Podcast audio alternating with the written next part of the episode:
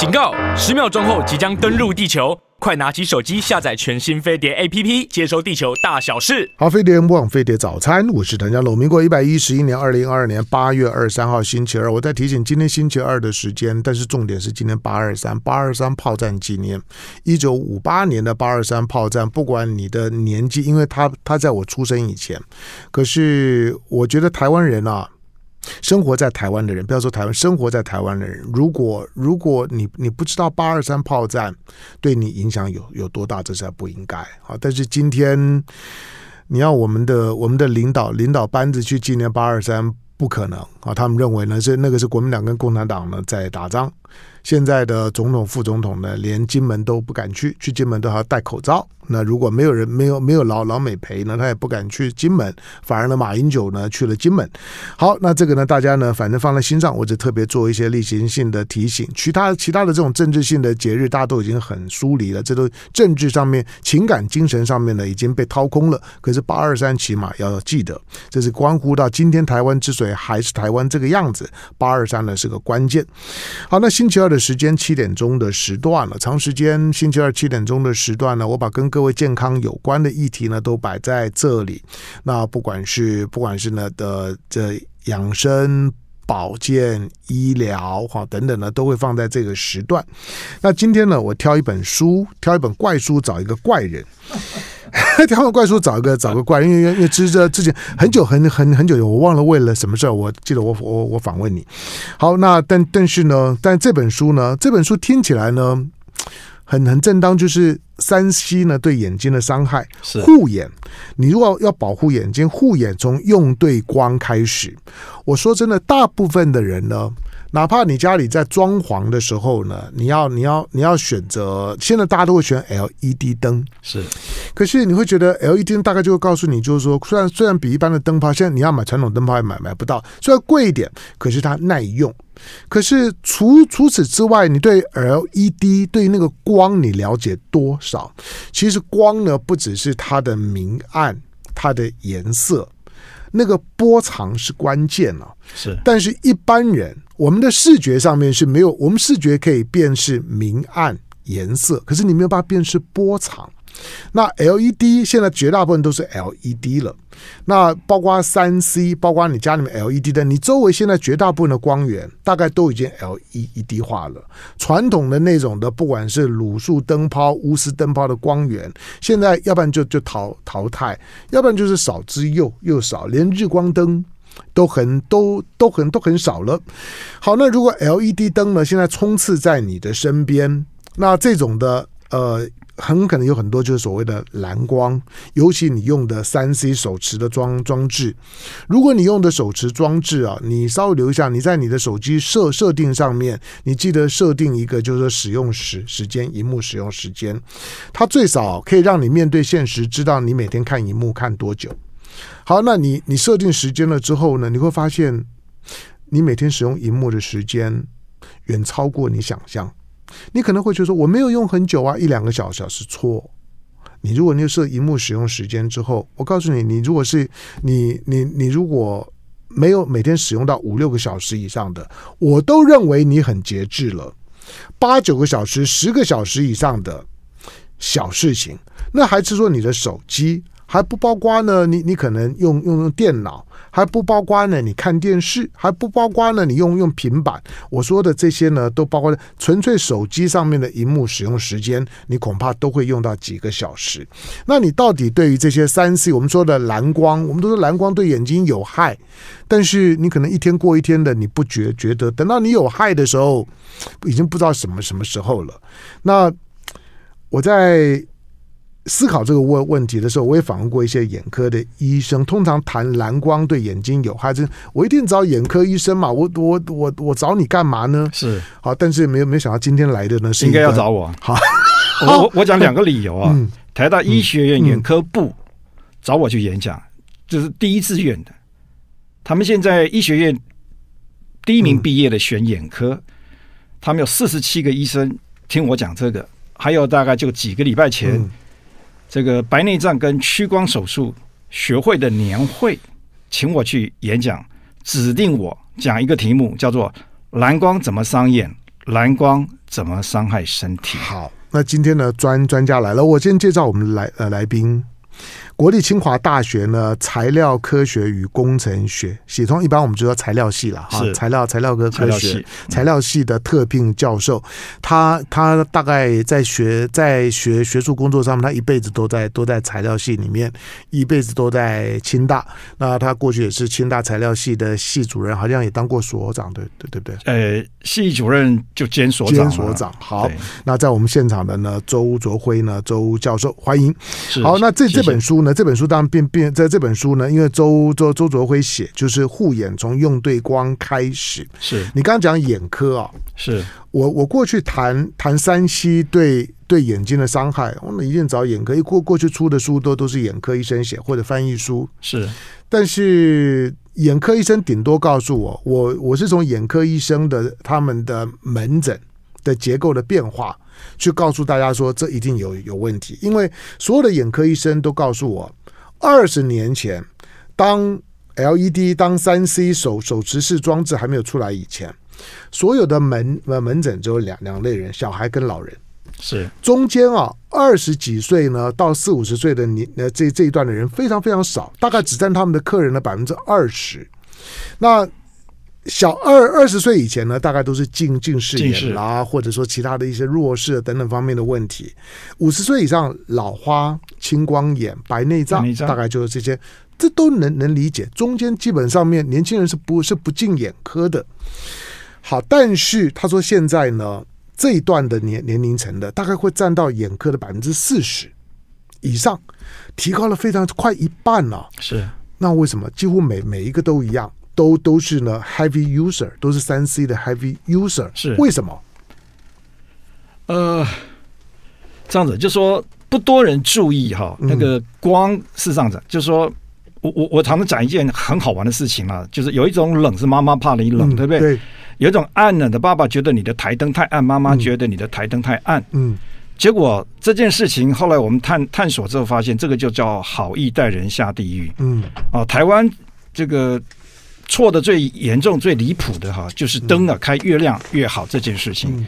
其实灯是不应该开那么亮的，没有错。那后来我在写这本书的时候，就一直在想一个问题：到底看书要多亮？我曾经问过哈台大眼科医师，看书到底要多亮？嗯，因为关于这个 LED 蓝光这件事情哈，可能我们在国内没有太注意。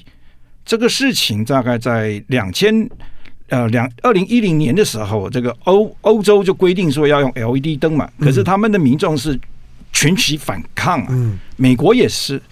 那后来这个联合国国际能源署，他们就请了九国加中国十国，嗯，啊，针对蓝光 LED 有没有害啊，去看 paper，大概看了一千多篇了，嗯，的发表在期刊上面，因为那个要要人有人认证过，交叉比对之后，二零一四年九月正式报告出来说了一件事情，就是说蓝光。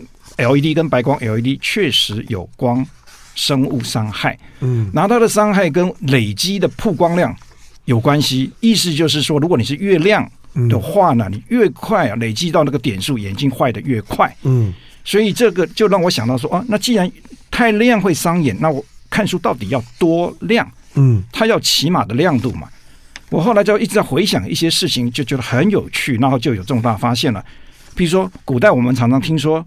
秉烛可以夜读，嗯，对啊，凿壁借光都还可以看书，嗯、囊萤映雪，哎，是，你看，对，隔壁的灯会开多亮？那个油灯在古代都贵的嘛，蜡烛是更贵，所以人家家里就已经不会太亮。你这个墙壁挖了个洞，透出来的光是更暗。问题是他能看见，嗯、那这就把我啊，我那时候在 IBM 的时候，一九八六年，那那个他们为了做电脑哈，可以思考，所以他们就聘了两个神经科学家。然后就是就了解人的神经是怎么运作，怎么看见或者怎么思考。那时候他们写了一篇文章告诉我们，他说人的眼睛有看远的，有看近的，有看垂直的，看平行的，倾斜不同角度的，是不同细胞在看。嗯，所以简单讲，就看近跟看远的细胞是不同。然后看亮跟跟看暗的是不同。哎，就突然豁然开朗了，就为什么可以解释？就是你常常近距离看小字看太久会近视，因为你用固定的细胞。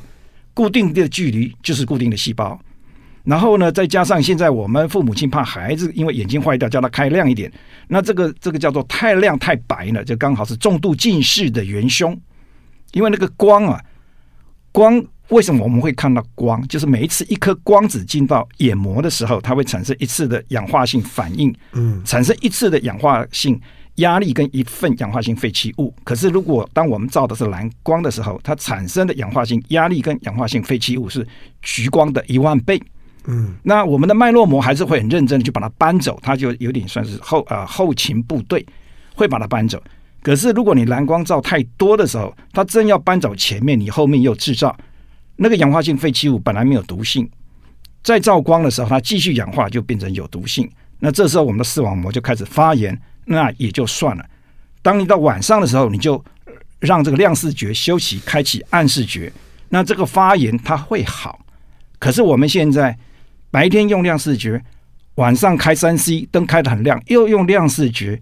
我们从来没有让我们的亮视觉细胞休息，甚至它发炎的时候让它修补，以至于呢近视就变成重度近视，重度近视就变成应该都是排名全球第一的眼睛疾病。嗯，所以这个叫太亮、太亮、太蓝，看太久、看太小字，这就是台湾为什么台湾的这个重度近视率是全球第一。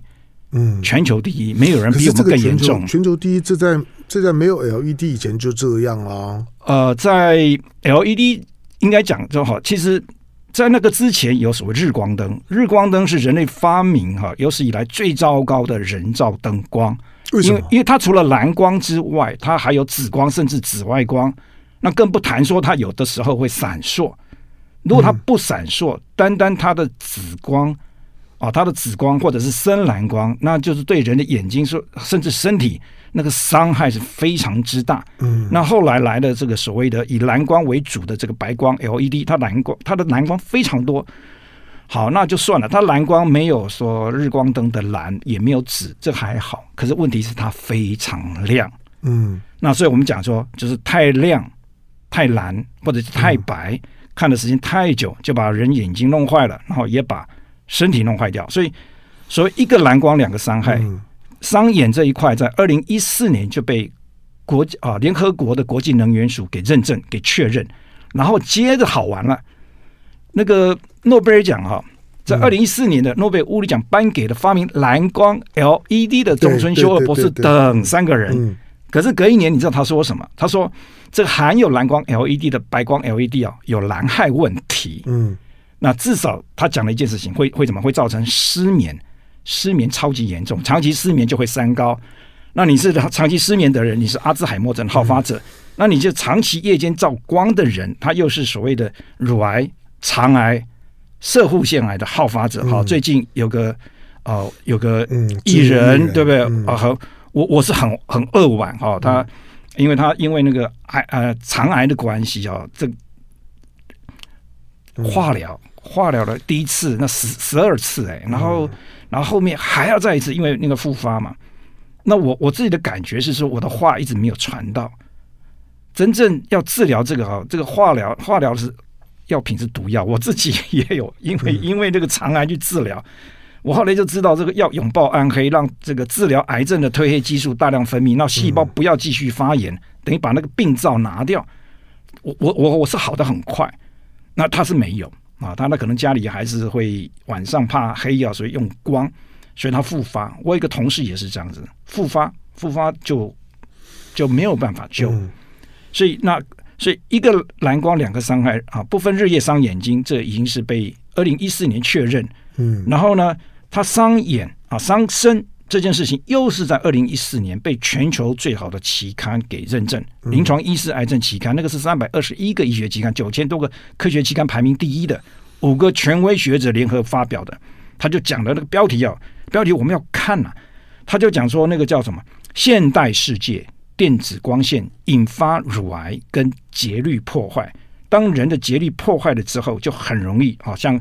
啊，空姐飞到不同时区容易得到乳癌，那那个飞行员呢，很容易得到肠癌。嗯、那长期下来，就是真的就是乳癌跟射护腺癌超级偏高，就是因为我们的节律被破坏掉，生物时钟破坏了，生生物时钟破坏掉、嗯、那个光线，那我们的生物时钟就靠光线在调整。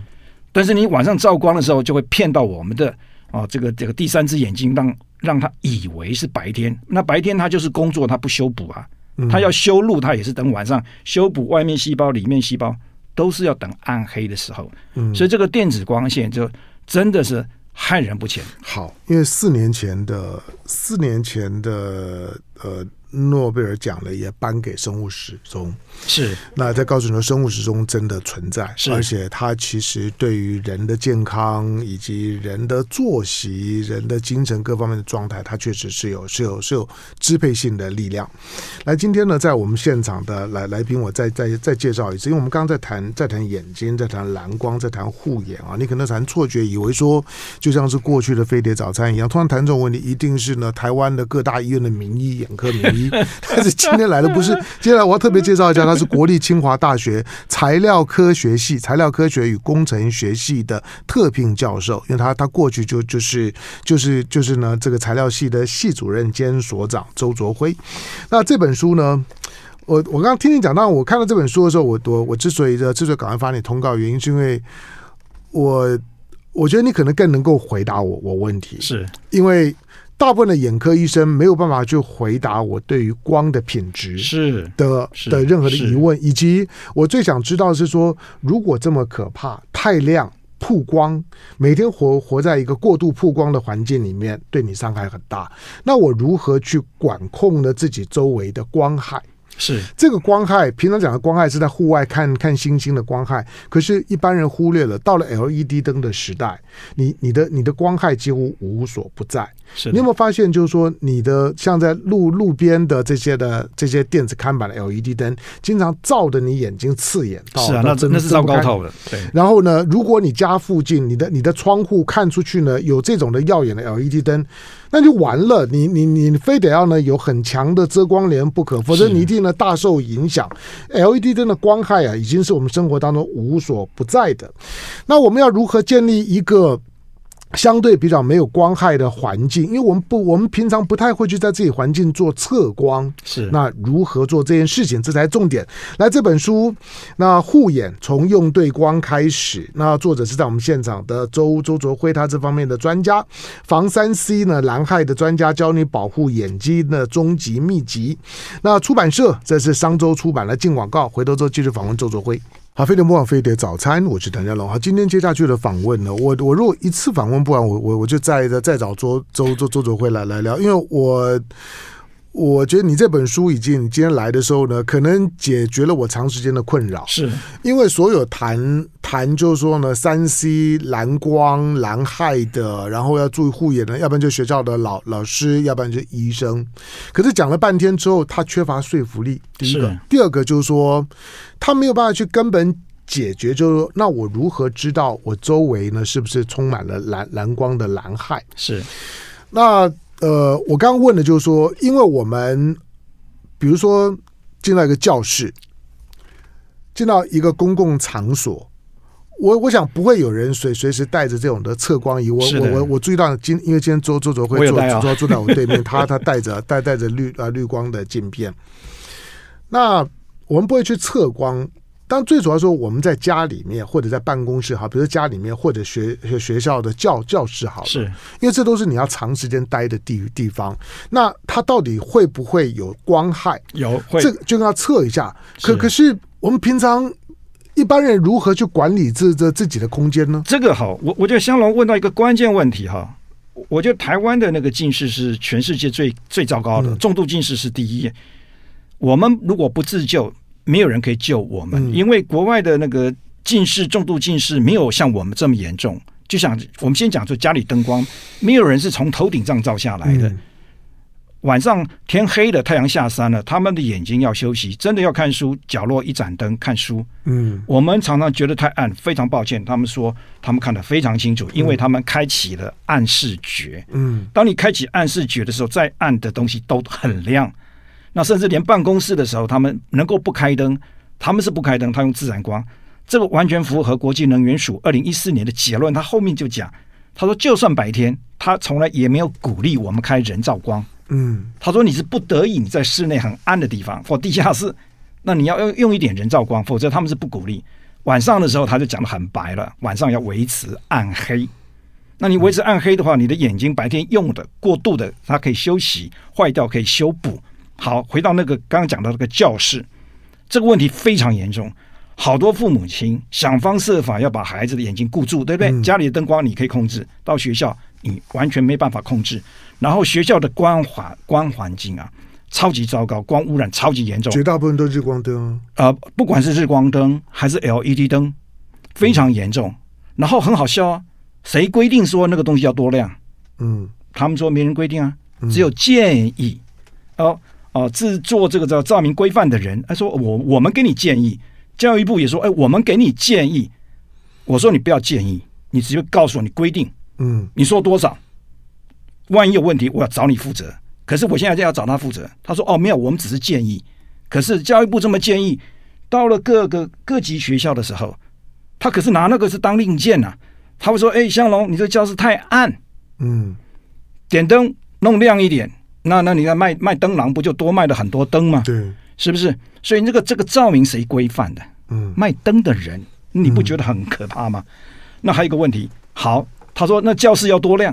嗯，为什么我们的孩子跟几乎全军覆没？嗯，因为他说要两两百到七百五十个勒克斯，这个听起来就很好笑了。到底是两百？到底是两百还七百五？你告诉我，差很多。如果两百可以看得见，为什么要七百五？我们知道更亮是更不好嘛，伤害更大，变成三点五倍。好，嗯、你说，嗯、那一定要七百五才看得见？那你怎么允许两百嘞？嗯，对不对？还有，好，那这样子好了，没关系。你说两百或七百五，我通通吞了。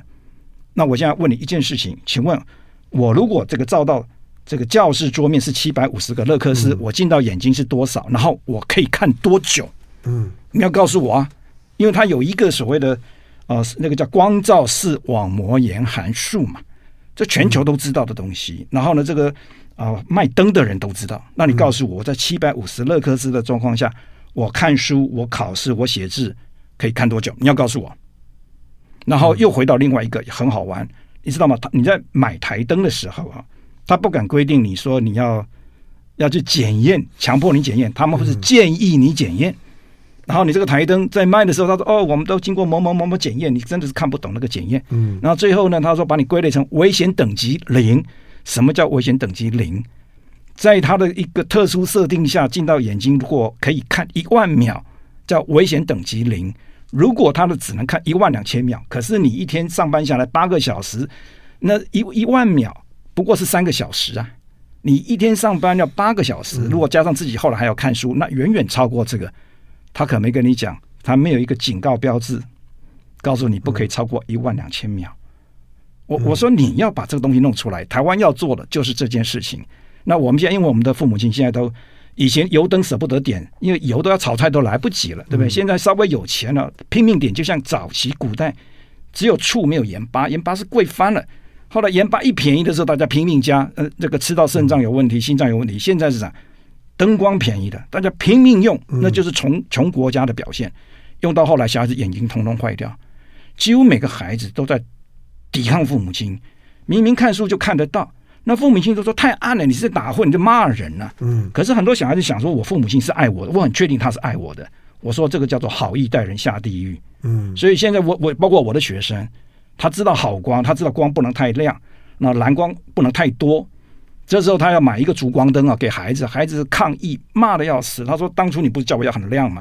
我说你现在能做的第一件事情就是跟孩子道歉，犯错没有关系，你一定要认错。那我说这也是一个很好的人格教育。嗯可是他是真的错了，太亮伤眼，所以你可以看到，你看欧美他们比我们有钱，他当然灯可以点很亮，可是他们选择不要点很亮，没错，很暗，包括德国都很暗，他们的近视非常少。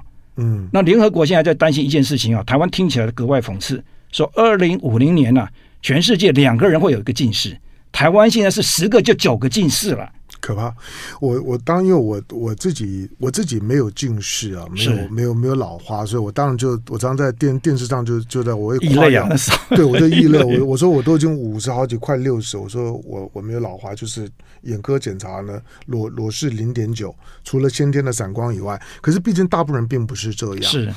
因为周周周卓慧来，因为这这方面反而是你的专业，我我我就问问眼科医生啊，是问问不到答案的，问不到，问老师他们他们真不知道，他也不不知道。是我我我我我看你的书之后，我会很担心的，就是说，现在有哪一个学学校是会帮帮孩子做灯光管理的？我估计他一个都没有，所以才要开始啊。这个要列入下次总统的政策白皮书啊，就是真的没有。如果真的关心孩子，我觉得应该要定，就像周卓辉讲的，应该对于学校里面的教室的照明要建立一个非常清楚的要求。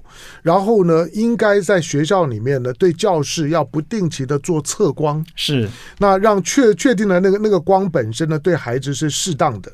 那第二个就是说，如果你只在学校里面管没有用，因为孩子在家庭跟跟学校之间往返的时候，他会有适应上面的问问题。你刚刚讲，就我们我们我们大概都有一些外国朋友，我不知道大家经验怎么样。你你如果有外国朋友出国的时候，你到外外国朋友家里面，你会发现。他们到晚上家里面的那个灯光都很暗，是我们觉得很暗呐、啊。对，可是他们不会，因为他们很习惯使用暗视觉。对，那他们可能尤尤尤其呢，他们他们都把光呢用在很有限的地方，比如说要要吃饭了。在饭饭桌的周周围。是，但其他地方是暗的，是。或者说呢，你你如果要看书的时候，OK，在在你的书桌的附近呢是是亮的，但是呢，整体来讲的环境呢都相对是暗的。是。这个我们几乎不会，我们就是一回去把灯啪啪啪全全全部都全部都打开，点的呢非常非常亮。在家里面，从装潢的时代啊，因为因为你这本书让让我知道，就现在几乎都都装 LED 灯。如果你现在家里面买灯或者装装灯，大概都是 LED 灯。是，可是你的装潢的师傅有告诉你，你你这样子的一个配置的方式会不会太亮吗？他不，他们真不知道。好，那问题来了，就怎么样？因为光显然有。有品质，是有波长的问题，这个是我们视觉上没有办法辨认的。是，那什么是好的光？我们我们如何告告诉告诉学学校、告诉装潢师傅以及教育我们的父母什么是好的光？好的光是这样子哈，就像清晨的光是好的光，嗯、我们都讲的是先先讲自然光。嗯，清晨的自然光像药。嗯，夜间的电子光像毒。嗯，所以夜间没有自然光嘛。嗯，那要有的就是人类自己点起来的，所以光，哦，刚刚向龙讲光，我们要把它管理好，嗯，管理好，你有可能一百分，啊，清晨照光，哦，就是说，啊，清晨要亮，夜晚要暗，所以呢，晨曝光，夜曝暗，这样做你是一百分，这样是一百分。好，那你晚上如果真的不得已要看书或者要吃个饭是一定要的，那有两种选择嘛，一个是白光，一个是不要白光，嗯，那你看。太阳为什么要下山？为什么那个火那个夕阳在下山的时候它是火红，它没有蓝光？嗯，然后李商隐就特别爱，嗯，有一天如果你有机会哈，你去买一个烛光灯就没有蓝光的，嗯、你你发现你的眼压没有了，然后呢，你这个里面的压力荷尔蒙没有了，所以呢，这个两个肩膀松了，你感觉被按摩过，你会觉得很舒服。所以那个光啊，光真的像药，但你要用对，用对时间，用对量。这样就可以了。嗯、然后如果说好，我们这样讲，你如果说真的长时间，那么科科学化，用比较科学的方式，呃，比较科学的方式，这样讲好了。我就一直在想要找那个答案，就是到底看书要多亮？嗯，那结果呢？这样讲好了，小朋友看书只要三个勒克斯，大概四分之一根蜡烛不到的照度，他就看见了，而且很清楚、很舒服。那也那个妈妈呢，就说他他不行，他就让太暗，他用到三十个勒克斯，用到快要三根蜡烛的亮度。他才看见，可是后来我发现很好玩。我我我招待那个客人的时候，我都是用烛光灯，我上面没灯，我都是烛光灯。开始进来，他们觉得暗，但也不好抱怨，毕竟我是主人，他们是客人呢、啊。啊，然后一个小时之后呢，我再帮他量一次视读亮度，到底说看书要多亮？有惊人发现，连这些先生啊眼睛坏掉的人，他的暗视觉没坏掉，都可以适应。结果他三个勒克斯照样看见了。嗯，原本如果一进来从外面进来，因为它是亮视觉嘛，它还没有暗适应。嗯，你忽然间量的话，二三十个勒克斯跑不掉。嗯，可是经过一个小时的时候，它的猫头鹰眼，它暗视觉启动了，就看得很舒服。所以就有个小啊，一个国小校长，本来是平等国小校长，他就跟我讲他的经验。他们会不是不是去查教室吗？看小朋友有没有乖啊？那去查的时候就就就觉得不对，那个教室小朋友怎么把灯关那么暗？为什么不开灯？嗯，他觉得太暗了。可是他把灯打开的时候，小朋友就就遮眼睛，觉得太刺眼。为什么？小朋友已经有 已经暗适应了。他在室内暗适应之后，他看什么都亮，都清楚。因为你校长在外面，外面很亮，所以你开启亮视觉，突然进到暗的地方，你会瞬间看不见。你看不见，不代表小孩子看不见。所以后来他就发现，他真的是误会小朋友。同样的状况，为什么这个就故宫博物院经常被客诉？嗯，好，他们就说外面，他们从外面进来要去参观的人进到里面，突然间发现太暗了，然后走路会跌倒，嗯，所以要告他们。好像那个清境那个暗空公园也是，老人家说啊，你弄那么暗，我要告你。我说你晚上就不应该啪啪走啊，你看那么亮，这万物没办法休息哎。而且如果你要出来是可以，我们会建议，嗯，你先在一个玄关。让它暗适应之后，嗯，再走。像是在像故宫，我就帮他们建议好他们怎么解决。你要有个玄关嘛，你从外面很亮的地方进来，你要让他那边坐着休息听讲解，进到暗视觉、暗适应之后再去看，因为很多的文物不能照光，没错，对不对？像那个梵谷的画作，在二零一二年在欧洲闹了大事，因为他们也为了节能用了 LED 灯，就不用没事用了之后，那个梵谷的画的那个向日葵画作就。凋零了，一百二十多年，本来好好的就开始凋零，它的快乐黄变成咖啡盒。对欧洲来讲，这件事情大事啊！它一幅画将近台币二十亿，可以买两项幻象战机，幻象战机常常摔，可以再买。梵谷的画作坏了就没了，嗯，对不对？一个一个艺术史就结束了，所以他们很紧张。后来去查的，果真就是 LED 里面的蓝光，所以。你在那个展场、博物馆，那个灯光也是一样的，不能有蓝光，嗯、也不能太亮。嗯，嗯那我们台湾的故宫已经是太亮了。嗯，可是我们的民众啊，抱怨很凶。对，还说要亮一点，怎么可能？嗯、那是因为他没有进入暗示应。对，好，那那今天周卓辉，当然他这这这本书大家可以可以找来看，我我觉得他会启发你很多的观念，而且在很多领域里面，我说不管在教育的现场，你家里面的装装潢是，或者你自己对于对灯光的管理的基本的尝试，因为绝大部分的时候大家都会开亮一点，我们都会觉得开亮一点。我进广告前我我讲一个，比如说，因为我我一直在在在媒体工工作嘛。好，比如你现在你现在在在在我们的这样一个录音间里面，录音间你你会不会觉得太亮？太亮，当然太亮。你的顶上的灯是没有用到的，可是你开着，对，非常用不到，可是你开着，非非常亮。但是更亮的在哪里？在摄影摄影棚啊，所以他们眼睛坏掉的很多呀。摄影棚里面，你你知道有有到了我这年纪的时候啊，我周围有很多的朋友啊，主的主持人视网膜剥剥离的。是。然后，然后出现一些眼睛面青光眼的，那非常非常多，视网膜剥离的。只要是人就会这样。那大家都会发现说，以前以前面对那个光，因为那个那个光还非得要直接打打在你你你脸上，因为因为你要漂亮苹果光嘛，为了打到有有些人刻意的把自己的脸打爆，让让让自己呢有啊，对，让自己的脸呢看起来呢更更如何一点，但是你就不知道那个光对你伤害有多大，伤害啦，已经伤害了。对，所以呢，我们要如何去找到对的光，对于正确的好的光，你从来大概没有听过好的光吧？你你个人觉得就是尽量亮。错错，好好的光，光是有品质问题的，有波长，有有有它的品质，有好坏的。来进广告，回头之后继续跟周卓辉聊。好，飞碟播放飞碟早餐，我是谭家龙。我觉得今天我还有很多跟周周卓辉没有聊聊完的，因为你你这本书。启发了我，就是他解解决了我过去谈这个问题谈的很空虚，因为以前眼科医生谈了，我真的觉得很空虚，就是 就是大家就是就是很很教条式的，是教条式的，就是说不要用三 C 用用太多，要多休息，然后装护目镜，然后现在呢，现在现在有很多人买手机的时候，可能就就装了一个一个防防蓝光，那个没用的。那个对 我，我坦白讲，就是就是心安，心安而已。它真正的不只是蓝蓝光直接照在你的脸上，你想想看，你的你的脸、你的眼睛，一天可能有多少个小时是蓝光直接照的？那。不止对眼睛，对皮肤各方面都会。你想，它会影响到泛骨的话，它难道不会影响到你皮肤吗？会，特别影响，特别会影响小孩子的皮肤。对，好，那这个呢，这都是很很很严肃的事情。第二个就是说，那那我如何去让我的环境里面呢有正确的光？是挑好的光，好的光怎么挑？好，我们这样讲，入夜之后啊，基本上不要有光。嗯，那事实上，那个可能外面的光都会跑进来哈。嗯，那个微光可以。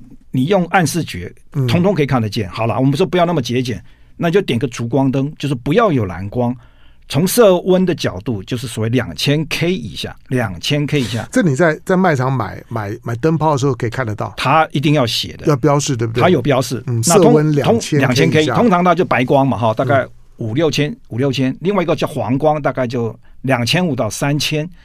其实最好的应该是橘光，就两千 K 以下，就像夕阳光，像油灯那个颜色，嗯，大概就一千八、一千七，那是最好。火红夕阳大是一千四、一千五。我在卖场看过一次，我想说好了，摆在那儿我就放心了。我下次再来买，下次再去就没看到，就没看到。那我也大部分都是三三四千的吧？那后来他剩下的就是两三千、三四千，那个就不是我要的。嗯。不过我后来想说，好买不到没关系。我我有认识很多人嘛。我说你帮我做，你帮我做没有蓝光的，像烛光的。我们开始是用很贵的 OLED 有机发光二级做出来的，可是太贵，太多人用不起。所以我只好再去拜托朋友，我说你可不可以一样是用 LED 哦，嗯，可是呢做成无蓝害，哎，做到了两，我拜托了两年，真的做到，所以现在有烛光 LED，所以你晚上要用的时候，你就是用烛光灯，哎，这样讲好了，烛光 LED 还是太亮，我有好几个朋友，他们现在买那个烛光三半灯 OLED 三半灯，才两瓦，然后才一百个流明不到。点个两盏哦，他们现在都已经在用暗视觉，他们觉得眼睛很舒服，晚上会舒眠，整个人很快乐。他们过去是点白光，跟大家一样点得很亮，然后眼睛是不舒服，然后有有一股无名火，有一股无名火，很多人都错怪太太，为什么脾气那么大？他白天照白光，眼睛在发炎，晚上又灯点着亮的，等你回来吃饭，那个那个眼睛是火上加油了，已经已经。痛到不行了，然后你一回来，他明明是爱你的，明明是要煮一顿一顿好吃的给你吃，这一开口那个火气就上来。他骂完人，他也是懊恼啊，嗯、只是他不会跟你讲他道歉。那他不知道他错在哪里，他错在他的眼睛发炎，白天亮视觉，晚上亮视觉，他眼睛在发炎，他在痛，没有人知道。那我我想我问香龙，如果有人拿这个光光子弹蓝光子弹一直在戳你眼睛，戳到你不舒服。你会给人家好脸色吗？这个这个眼科检查得出来吗？你说那个眼压眼压检查得出来？嗯，眼压我们最近就我我我是说这种的发炎的情况检查得出来吗？哦，等到发炎通常就就就挺麻烦。我倒是觉得从眼压先先量眼压，嗯、就说你在发炎之前那个眼压是是高的。嗯，那我们最近又做了个研究嘛，带着曙光女中哦这高一学生，嗯、他们用烛光灯看书跟用白光灯看书那个眼压不同，还有。用烛光灯看书跟白光灯看书，那个心跳是不同。晚上要慢嘛，晚上那个心跳要慢下来，你才能进入休息的模式。你，你所谓的烛烛光跟我们平常买的黄黄光，黄光不是黄光是黄光，黄光不是自然光。嗯，橘光、烛光，像火红的夕阳，像油灯，像蜡烛。那个才是自然光，就在卖场橘光。卖场我这样讲，他听得懂吗？他听得懂，可是他们现在没卖，没有卖，没有卖。我说他那个卖的时候会出现一个矛盾嘛？他跟你讲这个东西无蓝害，嗯、那你过去卖的都是有蓝害啊。嗯，好，这个已经管不到。当我我我平常私私底下，我当我在我在我跟朋友讲或者教孩子，我就说白天啊去外面当狗，晚上回来当猫。哎。这正确的，这正确的。我我我我我每次这样讲，我就白天啊出门去当狗，就在外面跑，然后然后接接接触自然光。晚上回来要当猫，猫呢回来了之后呢，瞳瞳瞳孔呢就就开始放放大，然后暗视觉，对，就开始暗视觉，没错没错没错，很舒服的。对，所以你就你就开始训练自己，白白天出门当狗，晚上回来当当当猫。白天在外面对眼睛保护是有有作用的。嗯、澳洲科学家发现说，那个小朋友五六年级的。一个星期如果在外面一次，嗯，啊，他说在外面不一定要运动，嗯，你只要在户外活动就可以了，嗯，他的近视的是比较少，为什么？因为人有远视觉，你到外面的时候是启动远视觉，你的暗视觉细胞通啊，近视觉细胞、近视觉细胞都在休息，嗯，可是你不出去的人，你一直要用近视觉，你整个。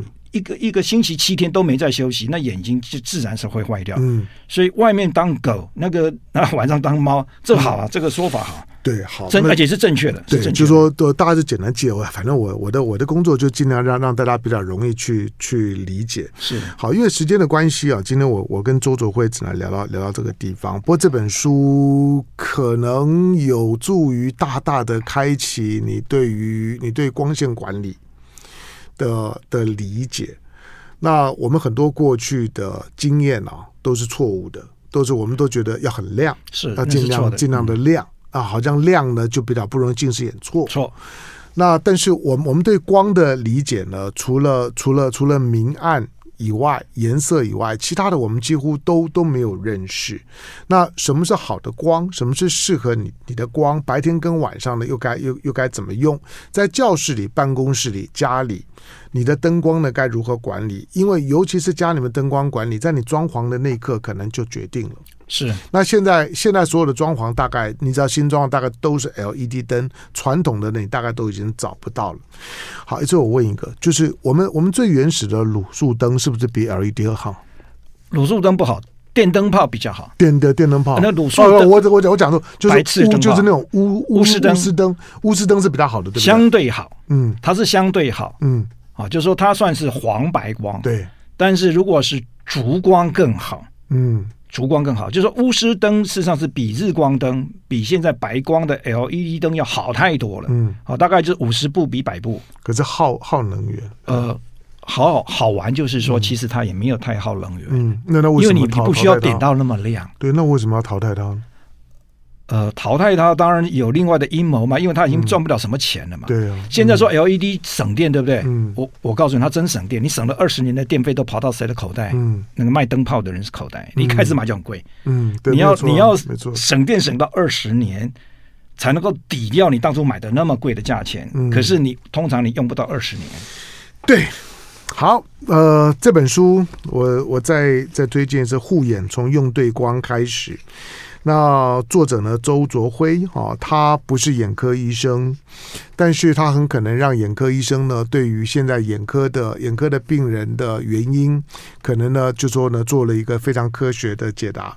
那国立清华大学材料科学与工程学系的特聘教授，他三十几年呢都在这个这个学校这个科系里面。那从材料科学的领域里面告告诉大家，你要护眼呢，从用对光开始，特别防三 C 蓝害。好。书呢，大家先找来看。那我我再找周卓辉呢，再来聊，因为我觉得还有很多的问题呢，可以呢，可以大家呢沟通，那方便呢大家呢做做灯光管理的教育。以前以前我们都会觉得啊，这个太太太专业了，不，我觉得现在已经是已经该是基本的尝试的时候。感谢呢周卓辉来，感谢，谢谢谢谢江龙。